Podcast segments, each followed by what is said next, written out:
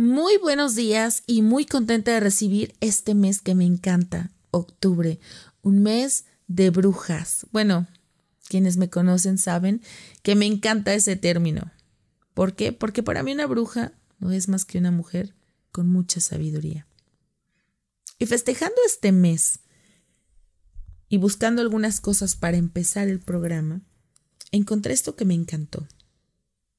Amor. Una palabra corta, fácil de deletrear, difícil de expresar, imposible de describir, pero un maravilloso modo de vivir. Y con esto quiero empezar el mes, la semana, hablando del amor, de este sentimiento que todos buscamos insaciablemente, que deseamos y anhelamos con todas nuestras fuerzas tan difícil de alcanzar y tan a la mano. Creyendo siempre que el amor viene de afuera, cuando debe comenzar de adentro. Pidiéndole al otro que te dé aquello que no eres capaz de ofrecer o de dar. ¿Qué tan dispuesto estás a dar algo que tanto anhelas recibir? Si no estás dispuesto a dar, ¿cómo pretendes que la vida te ponga en el camino que deseas tener. Y hoy la historia. Una historia de amor. De una mujer que vive a la sombra de un matrimonio. Un amante. La historia de esa mujer que hoy quiere darle voz a ese sentimiento que la ahoga, al dolor, a la pérdida, al duelo que vive desde hace algunos meses. Una historia que contar. Una historia que no solo ha transformado su vida, sino que muy probablemente puede transformar las de alguien más. Esta historia es para ti, para que la disfrutes, porque todos aprendemos de las experiencias de los demás. Una reflexión, con mucho cariño y respeto. Comenzamos. Existen tantas historias que no se pueden platicar. Historias que no podemos contar. Esas a las que llamamos secretos. Verdades ocultas, miedos al que dirán. Yo soy Mildred Yunes y quiero darle voz a esas historias. Quiero ayudarte a liberar aquello que no quieres cargar más. ¿Estás preparado? Esto es Confidencias. Porque todos tenemos una historia que contar. Esta es mi historia. Después de un matrimonio de 19 años, el cual estuvo lleno de violencia física, psicológica, verbal, muchas carencias económicas, llena de miedos, pero orgullosa de haber tomado una de las mejores decisiones de mi vida separarme y comenzar mi vida con mis tres hijos. Había mucho trabajo personal que hacer. Conocerme, quererme, valorarme. Con un trabajo totalmente nuevo para mí. El comenzar a independizarme económicamente. Llegó el empleo que justo necesitaba después de algunos meses. Sin embargo, me ofrecieron al poco tiempo irme a otra ciudad a trabajar. Después de 19 años de matrimonio, creí que era un buen momento para encontrarme conmigo misma, tomar un tiempo y estar sola. Así que dejé a mis hijos. No lo dudé, realmente lo necesitaba. No voy a negar que el primer mes no fue fácil me fue bastante difícil. Fue donde comencé a meditar. Aprendí a meditar. Empecé mi proceso de sanación. Todo iba perfecto. Sentí que estaba en un momento muy pleno de mi vida. Era una mujer de 41 años. Creía que después de haber sanado tantas cosas, ya estaba lista para recibir, con los brazos abiertos, al hombre indicado. Justo así me sentía. Y después de meses y meses de buscar una entrevista con aquel que ya imaginaba pero aún no llegaba, coincidí con alguien en aquel lugar que yo llamo mi paraíso, Cancún. Estaba en un desayuno de trabajo. Lo conocí y me llamó mucho la atención. Era un hombre alto, interesante. Le calculé aproximadamente unos 50 años. En ese momento no pude evitar ver que era un hombre atractivo, pero lo vi tan solo como un cliente. Platicamos horas de todo. Me preguntaba acerca de mi vida, de trabajo, pero el trabajo llegó a un punto en que pasó a ser segundo lugar. Terminó la junta y nos quedamos hablando algunas cosas de trabajo. Me acompañó a mi coche y vi cómo lentamente caminaba hacia el otro lado. Lo busqué para agradecerle aquel desayuno y de ese momento surgió una invitación a cenar. Tuve muchas dudas, pero acepté. Fue una noche increíble que siempre recordaré. Él se portó como todo un caballero. Me respetó hasta el último minuto. Cuando me dejó en la puerta del apartamento, me pidió que desayunáramos en el aeropuerto ya que él regresaría en unas horas. Y acepté. Y desde ese día comenzó a llenarme de palabras lindas. Me dijo estar separado desde hace un año y que sus hijos habían sido el motivo de haber permanecido en aquel matrimonio fallido de 25 años, pero que ya su trabajo había terminado ahí. Le creí y pensé, él es el indicado. Simplemente me enamoró con cada uno de sus detalles, aun que la distancia nos separaba. Siempre buscábamos cómo estar juntos. Yo me sentía feliz, lista para abrir mi corazón sin reservas. Al poco tiempo, me ofrece la oportunidad de regresar a mi ciudad de origen. Con un buen trabajo, me regreso y seguíamos juntos siempre en contacto. Él estaba al pendiente de mí en todo momento. Moríamos por vernos, pero me decía que por sus viajes de trabajo le era muy complicado coincidir. Ahí fue cuando empecé a sentir que había algo raro. Y sí, le pregunté directamente y me dijo que efectivamente solo estaba en proceso de separación, pero que aún vivía con ella. Me dolió bastante. No voy a negar que sufrí mucho. Le reclamé y me pidió que lo esperara unos días y que vendría a verme. Así fue. Y me dijo que solo era cuestión de tiempo, que tenía que hacer algunas cosas y dejar las cosas bien. Ese fue el primer día que estuvimos juntos. Yo creí que solo era cuestión de tiempo y que realmente Él buscaría estar conmigo. Pasamos momentos inolvidables juntos, hermosos, llenos de amor, entrega. Jamás me había sentido así. Me enamoré completamente. Con el tiempo me daba cuenta que no avanzábamos. Era obvio que él no pensaba ni sentía lo mismo que yo. Él no se estaba separando. Seguía casado y con una vida feliz con su familia. Pero me pedía tiempo. Me decía que yo decidiera qué quería hacer. Y así pasaron cuatro años de compartir mi vida al lado de un hombre. De vivir entre la espada y la pared, entre decidir hacer lo correcto o dejarlo. Intenté muchísimas veces de separarme de él, pero no lo lográbamos. Los dos acabábamos buscándonos siempre, pasando muchos momentos juntos. Pero todo, o la mayor parte del tiempo, era por teléfono.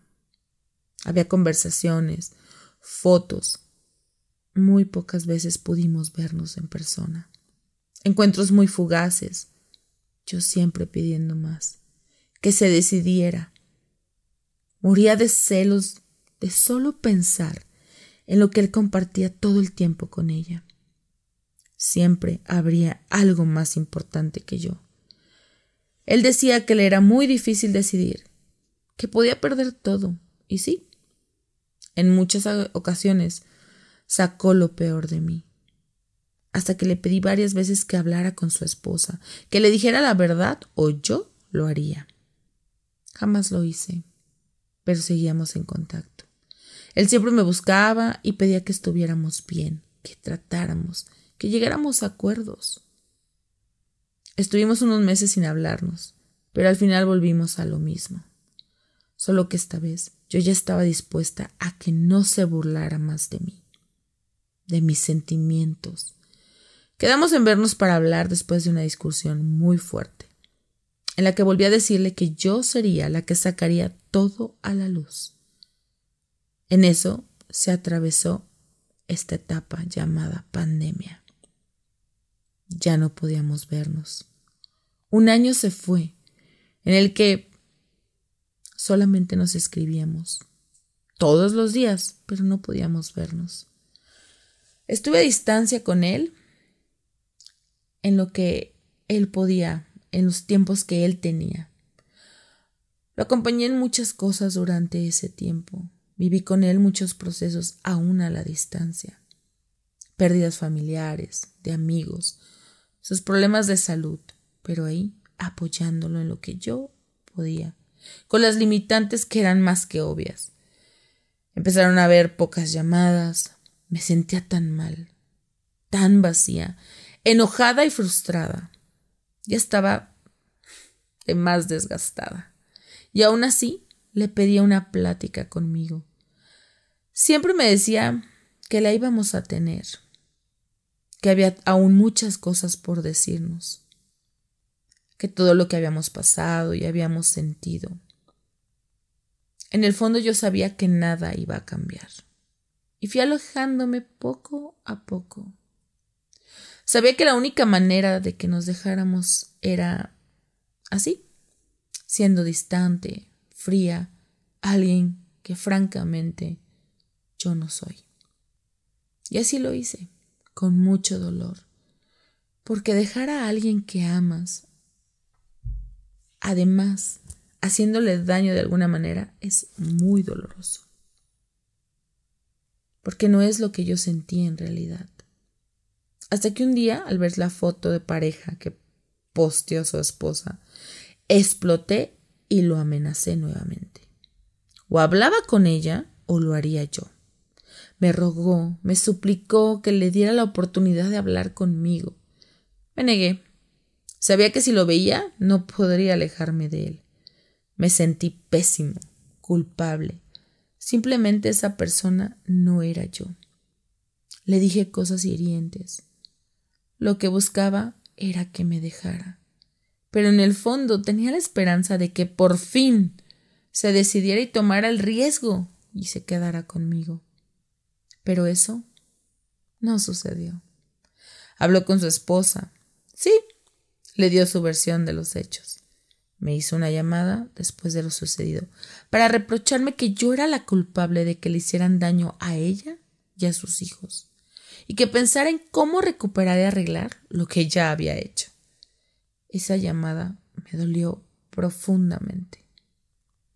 Aún así quedamos en vernos en tres semanas pero sin más ni más. Un día me bloqueó de su teléfono, de sus redes, de todo. Es como si yo no hubiera sido nada en su vida. Simplemente me desterró. Intenté marcarle y mi número estaba bloqueado. Desesperada marqué de un número que no conocía. Por supuesto, contestó. El corazón se me salía. Al momento supo que era yo. Me puso en altavoz con su esposa y me dijo cosas que nunca pensé. No me dejó hablar. Él había dicho su versión. Ella pedía que yo hablara. Él no quería que yo lo hiciera.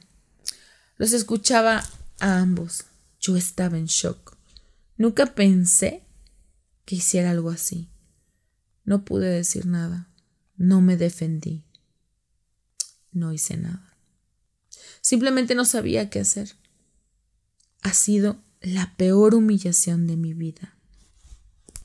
Colgué y ese fue el último día que lo escuché. Hace ya más de siete meses he pasado por todo tipo de, de terapias y hoy aún me duele. Tengo herido mi ego.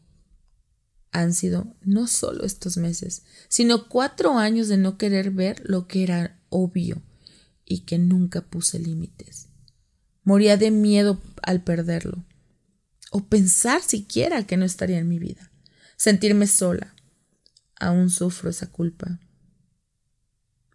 La culpa de haberme comportado así, pero sé que era la única forma de alejarnos. Él ahora está con su esposa, que lo perdonó, y yo sigo en un proceso de recuperación, el cual no he podido superar. Hay días mejores, otros no tanto. Comparto mi historia porque sé y estoy convencida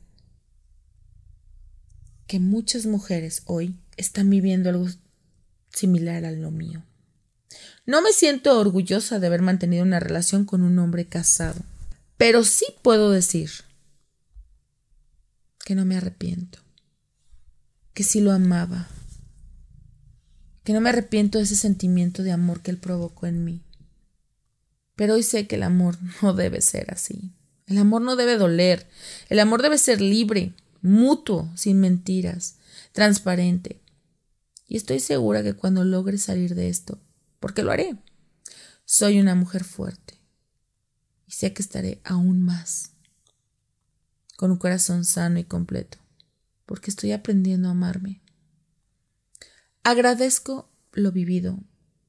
Estoy aprendiendo aún y sé que algún día llegará ese hombre para mí, mi compañero, mi cómplice. Gracias por el espacio.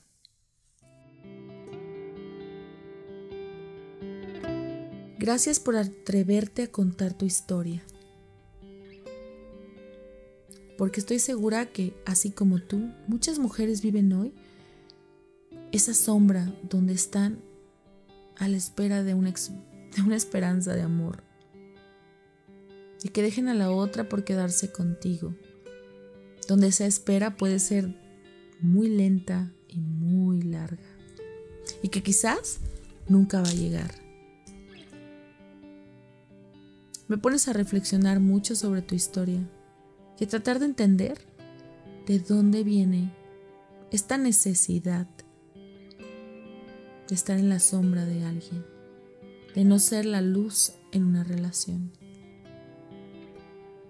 Muy probablemente, y solo estoy especulando, vengas de una relación donde papá falló o mamá, donde viste la traición desde muy pequeña. Y es muy fácil envolvernos en estas relaciones. Admiro tu valentía,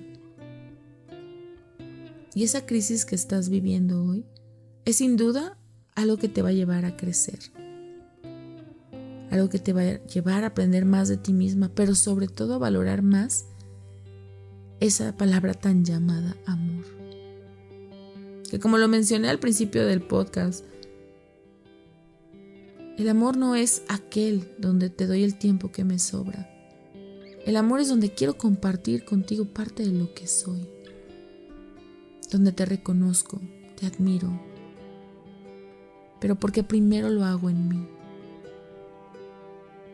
Estoy convencida que no puedes amar a otro ser humano si no eres capaz de tener amor hacia ti.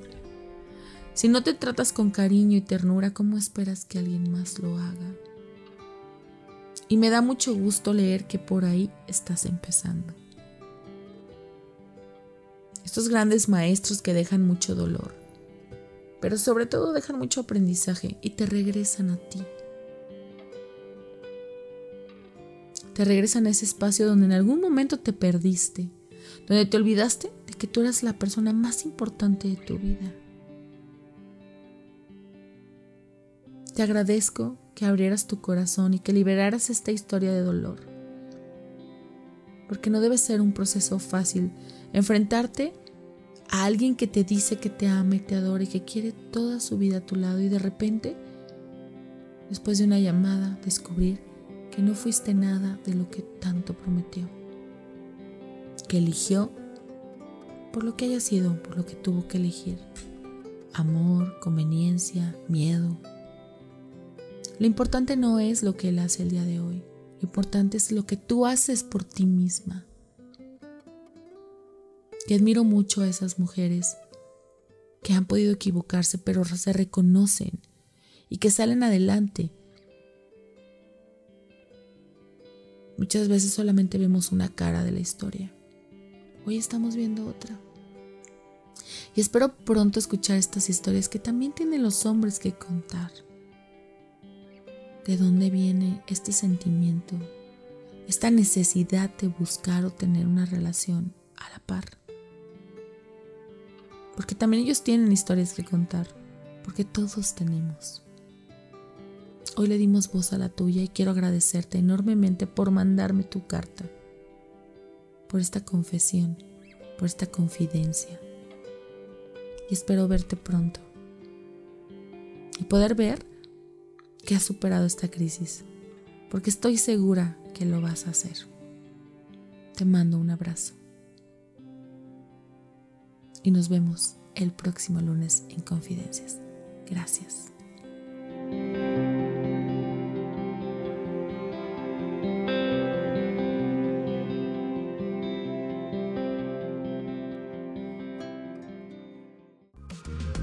Muchas gracias a todos los que me compartieron sus historias. Y si tú quieres compartir la tuya, escríbeme en mildredyunes.com o en redes sociales, Confidencias by Mildred, en Instagram o Facebook. Tú pones la historia, yo pongo la voz y entre todos guardamos el secreto en esto que se llama Confidencias.